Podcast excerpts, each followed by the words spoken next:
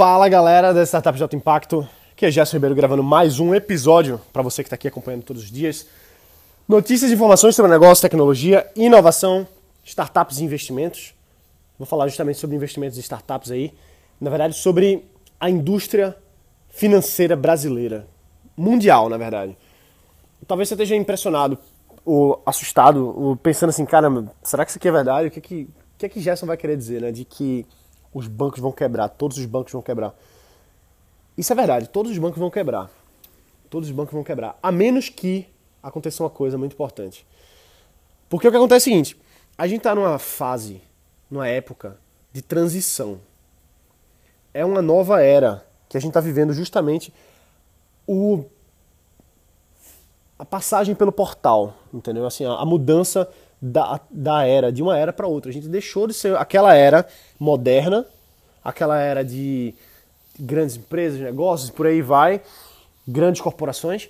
A gente, tá, a gente já migrou, a gente já passou, inclusive, a gente já está próximo a um, a um breakthrough muito grande em todas as áreas, graças principalmente à evolução rápida da tecnologia nos últimos anos. Eu não estou falando nada demais, você sabe disso. Só que é muito importante a gente ficar claro para algumas coisas, como por exemplo, os bancos, eles são uma instituição, são instituições muito arcaicas para os tempos de hoje. Os seus processos são muito travados, burocráticos, que não oferecem a melhor coisa para o usuário final, que é o cliente do banco. E hoje a gente vive uma, uma sociedade conectada digital que o centro da economia vai ser o cliente, já está sendo. Veja o Nubank, por exemplo. No Nubank o centro é o cliente. Você usa o Nubank porque o Nubank ele tem a melhor experiência de usuário e as melhores condições para o cliente e não necessariamente para o banco. Como sempre foi. Os bancos sempre dominaram, porque o banco dita a regra, e pronto, acabou, meu amigo. Você vai pagar nossa taxa de juros, acabou. Você vai ter que pagar para sacar dinheiro, você vai ter que pagar para fazer transferência, para fazer TED, para fazer DOC. O banco, ele controla o sistema, ele controla o processo. Então, para ele é fácil mandar e desmandar nos preços e nas outras coisas que estão acontecendo. Só que aí vem agora essa danada da internet. Agora, né? Você está falando agora, mas já faz 30 anos aí que tem internet. Beleza. Só que veja como o tempo de, de mudança das eras demora. Não é, não é de uma hora para outra que você vai e tudo muda. Demora 30, 40, 50, 100, 200 anos para mudar, mil anos às vezes, para mudar de uma época para outra. Só você estudar um pouquinho de história que você vai perceber exatamente isso que eu estou falando. As revoluções industriais e por aí vai. Revoluções culturais, econômicas, todas elas marcam, se marcam por revoltas, por mudanças na forma com que o ser humano interage com, com os outros. E o que, que isso tem a ver com o negócio? Né? Isso aqui é uma viagem filosófica? Não é. Não é viagem. Porque se você percebe o que o mercado está mudando, o que a sociedade está consumindo, o que a sociedade está deixando de consumir, quais são, para onde está apontando os caminhos que vão ser as principais coisas no futuro. Foi mal, pessoal. Recebi uma ligação aqui, eu tinha esquecido de colocar no, no modo avião. Mas enfim, você tem que perceber o que vai acontecer no futuro para que você simplesmente possa atuar agora, nesse momento, hoje. De forma simples, voltando a falar dos bancos, os bancos vão quebrar. Da mesma forma que a Blockbuster quebrou. Talvez não quebrem porque eles se adaptem rapidamente, afinal eles têm muito poder de fogo para se adaptar, para mudar. Embora eles sejam mega navios, né? sejam mastodontes aí, os bancos que a gente tem hoje. Só que eles estão buscando se mudar. Porque se eles não mudarem, eles quebram eles quebram. E não é por irregularidade como foi lá em 2008, 2009, na, lá no Lehman Brothers, não é por causa disso. É porque se não se adaptar ao consumo do cliente hoje e no futuro, nos próximos 3, 4, 5, 10 anos, você quebra, meu amigo. Vamos ver o caso da Netflix, eu já falei algumas vezes. Netflix, Blockbuster. Blockbuster é uma empresa multibilionária, gigante, dominava tudo. Só que eles não se ligaram nesse danado de internet. Não se ligaram no, na mudança do padrão de consumo das pessoas. Que agora elas, cada vez mais, com a melhora da tecnologia, melhora das redes de internet, melhora dos dispositivos, diminuição dos dispositivos, portabilidade, facilidade, as pessoas iriam deixar aos poucos, de precisar sair de casa para pegar um filme e poder assistir isso dentro de casa pela internet. Naquela época isso não fazia sentido porque a internet era muito ruim. Só que a gente viu o quanto a internet melhorou e ainda vai melhorar mais. Só que eles não acompanharam.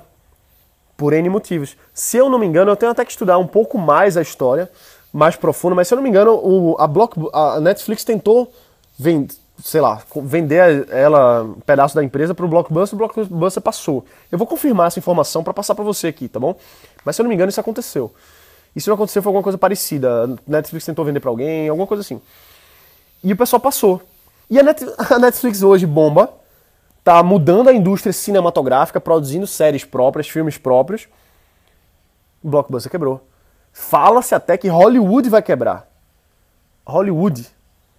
Ah, Gerson, não, ninguém vai deixar de ir pro cinema. Tudo bem. Mas você pode continuar indo pro cinema e o, e o Hollywood quebrar do mesmo jeito. Porque pode ser que a demanda por cinema diminua tanto por conta de serviços como Netflix e outros. O YouTube também está fazendo uma coisa parecida, aluguel de filmes pelo YouTube. E pode ser que as pessoas simplesmente tenham uma experiência melhor dentro de casa. E sem falar que a gente vai ter agora a grande revolução do VR, da realidade virtual. Então o cinema vai ser dentro da sua casa, sentado no sofá, tendo uma experiência muito melhor do que você tem no cinema hoje muito melhor porque você vai estar vendo tudo em 360 graus, sentado no conforto da sua casa, sem ter que pegar um trânsito danado para ter que para ter que ir lá no negócio e pagar uma fortuna num cinema que não, não faz sentido, às vezes. Quanto é que se paga no cinema hoje?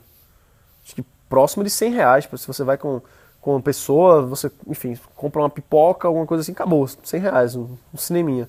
Enquanto que em casa um pacote de pipoca dessa que você faz várias vezes custa 3 reais.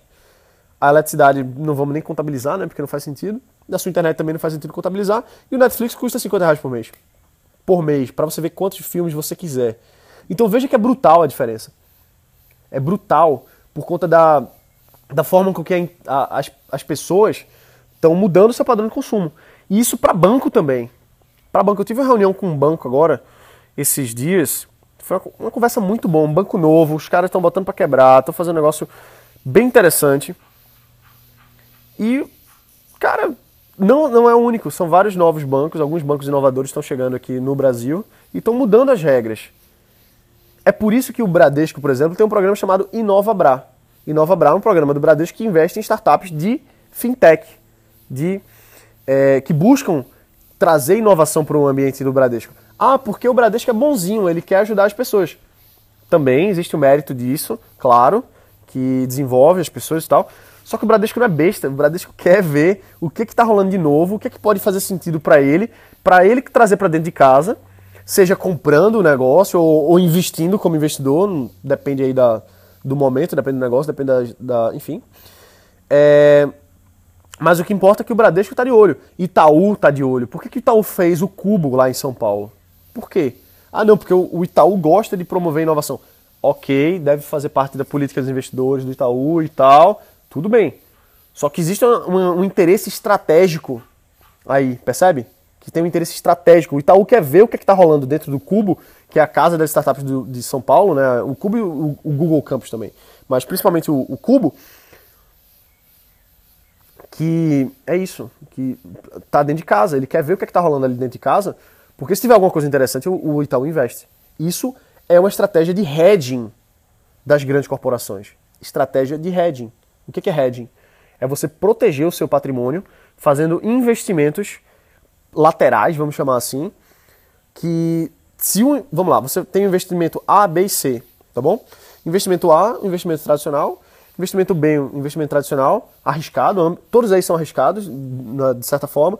Investimento C, também tradicional, arriscado. E aí o que, é que o banco, uma estratégia de hedge faz, certo? Não precisa ser um banco, pode ser uma corretora, pode ser você, sua vida, você pode usar essa estratégia de hedging. Você faz um quarto investimento numa coisa que não vai, um capital que não vai lhe, lhe quebrar, mas vai equilibrar. Caso esses outros investimentos desçam, esse aí pode subir. Caso esse desça, os outros podem subir também. Entendeu? Então, um, enquanto um desce, o outro sobe. E aí, na média, você fica com, com patrimônio protegido, estável, estabilizando. É, diversificação de investimentos. Básico, básico. Só que aí o que acontece? as grandes corporações estão investindo nas startups. Porque elas sabem que se uma startup daquela ali crescer demais, ela engole ela. Engole. Imagina uma startupzinha engolindo um banco. Não, isso é impossível. Não é impossível. Não é impossível. Está acontecendo agora. Está acontecendo agora. É só você prestar atenção nos sinais. Então, por que, que a Unilever comprou o One Dollar Shaves Club por um bilhão de dólares? Por quê?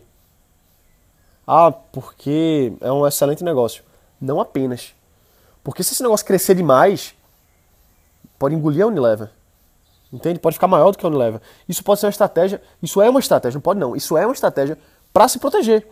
Porque mesmo que a Unilever deixe de crescer tanto, se o lucro dela não render tanto, mas ela tem um outro negócio que rende muito mais e que dá mais lucratividade e protege o patrimônio dos investidores, protege dos acionistas e por aí vai. Então, assim, é, talvez isso seja um pouco confuso para algumas pessoas e para outras isso seja básico que eu estou falando aqui, só que a gente tem que começar a visualizar os movimentos do mercado. Porque você precisa entender os movimentos para pensar estrategicamente. Pensar estrategicamente daqui a 10 anos do seu negócio. Ah, Gerson, mas ainda tô com a ideia na cabeça, eu não sei colocar em prática e tal. E isso é muito grande para mim. Isso não é para mim. É para você, sim. É para você. Porque você tá começando hoje, só que daqui a 3 anos, daqui a um ano, daqui a dois, daqui a cinco, não sei quando é que é o seu tempo de maturação, seu tempo de curva de aprendizado. Depende do quanto você age, depende do quanto você tem capacidade de aprender e implementar. Em algum momento você vai precisar dessas coisas se você, se você quiser ir para um nível de negócio desse tipo. Então, se você quer jogar no jogo dos grandes, você precisa entender como é que funciona o, o jogo, o tabuleiro do xadrez. Você precisa entender quem são os players, a, a, a vida empresarial no tabuleiro de xadrez. Você precisa entender cada pecinha, como ela se move. Ah, o cavalo anda em L, o bispo vai na diagonal, só na sua cor, é, a rainha vai para todos os lados, se move livremente o rei só pode andar de pouquinho em pouquinho. Então, assim, se você não entende como é que as pedras, as peças se movimentam, você vai perder. Você não vai nem conseguir jogar. Você não precisa entender tudo agora. É um passinho de cada vez. Entendeu? É um passo. Vai, faz e faz. Então, assim, não é à toa que eu fico buscando me conectar com pessoas que estão em outros níveis muito mais altos que o meu. Porque eu preciso, se eu quero jogar nesse mesmo nível, eu preciso ser o aprendiz agora. Eu preciso aprender com quem sabe fazer. Aprender colocar em prática. Aprender colocar em prática. Aprender colocar em prática. Errar, errar, acertar, errar, errar, acertar, errar, acertar, acertar. Porque dependendo do jogo que você quer jogar, e não, não tem problema você querer fazer um negócio só seu pra. Não precisa ser uma mega startup, entendeu? Não precisa ser um negócio bilionário. Esquece isso. Se isso não não é o seu sua ambição, seu sonho, esquece. Mas faz um negócio que seja no, na sua ambição. Talvez seja ter uma renda mensal, o seu negócio aí render e pagar seu, seu custo de vida, lhe dar mais liberdade. Isso pode ser, depende. Pode ser, pô, pode ser mil reais por mês. Pô, mil reais talvez não, mas vamos lá. Pode ser cinco mil reais por mês, pode ser dez mil, quinze mil para você. Ah, Gerson, mas isso aí eu podia ganhar num trabalho. Tá bom, então 20, 30, 40 por mês para você ganhar para você como divisão de lucro, né? participação de lucro na empresa, para você sócio. Então a empresa que lhe dei 400, é, 40 mil por mês, sei lá quanto ela fatura, né? Mas vamos, vamos dizer um número mais baixo, vamos dizer 10 mil. Fazer uma conta aqui. Se você fatura 100 mil por mês, a sua empresa, e você coloca no bolso 10 mil, você está tendo um, um, lucro líquido aí de, de 10%, né? Ah, isso é muito, isso é pouco? Não sei, tá? Depende de cada mercado. Mas aí você tem uma empresa que fatura 1 milhão e 200 por ano, que parece muito, mas dependendo não é. Isso paga suas contas, faz com que você tenha uma vida tranquila, que você faça o que você gosta. Só que para isso você precisa entender as regras do jogo que você quer jogar. Já eu não gosto de xadrez, eu quero jogar dama. Dama só tem uma peça, que é a fichinha. E quando você faz dama, você bota uma fichinha em cima e vira uma dama. Pronto, é mais simples, dá para jogar do mesmo jeito, você se diverte do mesmo jeito, você passa passa a vida jogando. Eu jogava muita dama com meu pai. Meu pai sempre jogou dama, meu pai não jogava xadrez. Entende?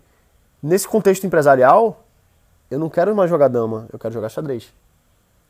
E talvez quando eu estiver jogando, jogando xadrez, eu queira jogar xadrez chinês. Entendeu? Um negócio que eu não faço a menor ideia nem para onde vai. Só que é uma questão da gente saber onde a gente está, saber onde a gente quer chegar, saber quais são as regras do jogo do, do negócio, entendeu? E, e aprender, de verdade, porque eu não sou nenhum especialista, vamos dizer assim. Eu, eu, conheço as minhas coisas, eu conheço muita coisa de startup, eu conheço muita metodologia, eu tenho as minhas metodologias que funcionaram para os meus negócios, funcionam para mim, funcionam para meus clientes, funcionam para meus alunos, para o pessoal da consultoria. Só que eu estou aprendendo também, entendeu?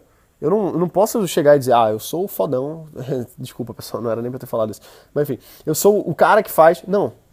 Eu faço o meu jogo. E tô estendendo um pouquinho mais para tentar o jogo, jogar o jogo de cima e contactar com os caras que sabem jogar o jogo de cima para jogar o jogo de cima também, chegando lá. E é um processo. É um processo de aprendizado contínuo. Não acontece da noite pro dia. Não acontece da noite pro dia. Acontece.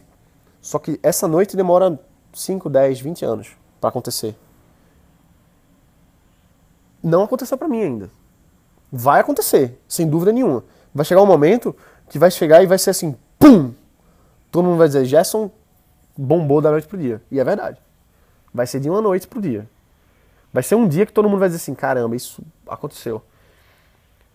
Só que você vai ter que olhar para trás todos os anos de startups que eu criei, negócios que eu assessorei, negócios que eu tive o prazer de dar consultoria advising, ajudar a fazer uma coisa, a fazer outra. Isso é um processo. E tem gente que vai mais rápido, tem gente que vai mais devagar, mas o aprendizado sempre existe. A curva de aprendizado sempre existe. E também não, não existe uma garantia de que vai funcionar naquele período. Vai funcionar em algum momento quando você persiste, quando você faz o negócio acontecer. Agora a gente tem que ser resiliente e paciente para encontrar o momento certo. E trabalhar até que esse momento chegue. Então, estava falando de banco, né? Acabei falando aqui muito de, de visão, de estratégia e tudo. Só que é, é por isso que os bancos vão quebrar. Os bancos vão quebrar. Se eles não se adaptam ao mercado, eles vão quebrar. Se eles não jogam o novo jogo, eles vão quebrar. Se eles não entendem o tabuleiro de xadrez chinês, eles não, eles não vão sobreviver. E muita corporação não vai sobreviver. Muita corporação não vai sobreviver. Porque tem muita gente que não assim, que está vendo a tendência, mas não respira, não vive. A galera que vai realmente sobreviver e vencer é quem está junto da gente aqui agora. Da gente. Nós somos a nova geração. Nós somos as pessoas que vamos dizer como é que faz os tabuleiros de xadrez. A gente vai mudar as regras do jogo. A gente vai criar o tabuleiro de xadrez brasileiro, vamos dizer assim, que já, já existe, né? O Jorge Paulo Lema já criou isso e o sócio dele. comprando tudo por aí. Mas assim, o que eu quero dizer é que quem não se atualizou, quem tá. Os dinossauros vão morrer. Os que estão virando dinossauro, que estão buscando chegar perto dessa, desse pessoal mais novo, que entende a dinâmica, vão sobreviver, mas são os inovadores que estão aqui hoje, você que está me ouvindo, colocando seu negócio em prática, que realmente vai, vão ser os tubarões do mercado daqui a alguns anos. Isso é um processo contínuo. Isso é um processo de vitórias, fracassos, vitórias, fracassos, vitórias, fracassos e aprendizado sempre. Quem não aprende morre. Quem não se adapta morre. A, lei de, de Darwin, né? Da, a lei da evolução, teoria da evolução, não diz que é o mais forte que sobrevive. Não é o mais forte. O banco é o mais forte, né? A teoria da evolução diz que o que sobrevive é aquele que tem a maior capacidade de se adaptar ao seu ambiente, às mudanças do ambiente. É isso que é evolução. Não sei se faz sentido isso. Para mim faz. Mas não sei se faz sentido para vocês que eu tô dizendo. E você não precisa concordar comigo também não, tá? Você não precisa concordar comigo, lógico. Cada um tem sua visão. Essa é a minha visão sincera, transparente aqui para você do que eu acredito que vai acontecer nos próximos anos. Não sou nenhum guru, não sou nenhum é, vidente, claro que não. Acho que ninguém consegue saber exatamente o que, é que vai acontecer, porém a gente pode ver o que, é que aconteceu no passado, quais são as tendências e fazer aproximações, fazer interpolações aí para tentar entender o que, é que vai acontecer nos próximos passos, entendeu? Então essa é a minha visão no mercado hoje para os bancos. E eu fico muito feliz, pô, eu tive essa reunião com, com a galera do banco, eu não posso, não vou falar o nome aqui agora, talvez eu fale em outro episódio. A gente tá, tá negociando um, um, um negócio, uma, enfim, é, formato novo aí da minha empresa. Eu, enfim, eu não quero falar nomes agora para não, é, não expor, não. Mas enfim, é muito legal conversar com o pessoal que tá com a, assim que você vê o bate-papo é diferente. Os caras são uma startup. Esse novo banco que eu tô falando é uma startup pura. Você percebe falando com os caras. Você percebe falando com os caras. E é muito bom ver isso. Significa que o cenário brasileiro está cada vez mais se adaptando. Está cada vez mais evoluindo. Então, fico muito feliz de ver bancos estão inovando, estão fazendo uma coisa nova mesmo. Entende? Então, é isso aí, pessoal. A gente fica por aqui hoje. Eu conto com o seu review aqui no podcast. Estamos aí rumo aos 200. Conto com o seu review, é muito importante, mas é muito importante mesmo. Me ajuda aí deixando review, porque a gente está chegando na meta dos 200 reviews no podcast. Então é isso, a gente se vê aqui amanhã. Um forte abraço, bota para quebrar e valeu!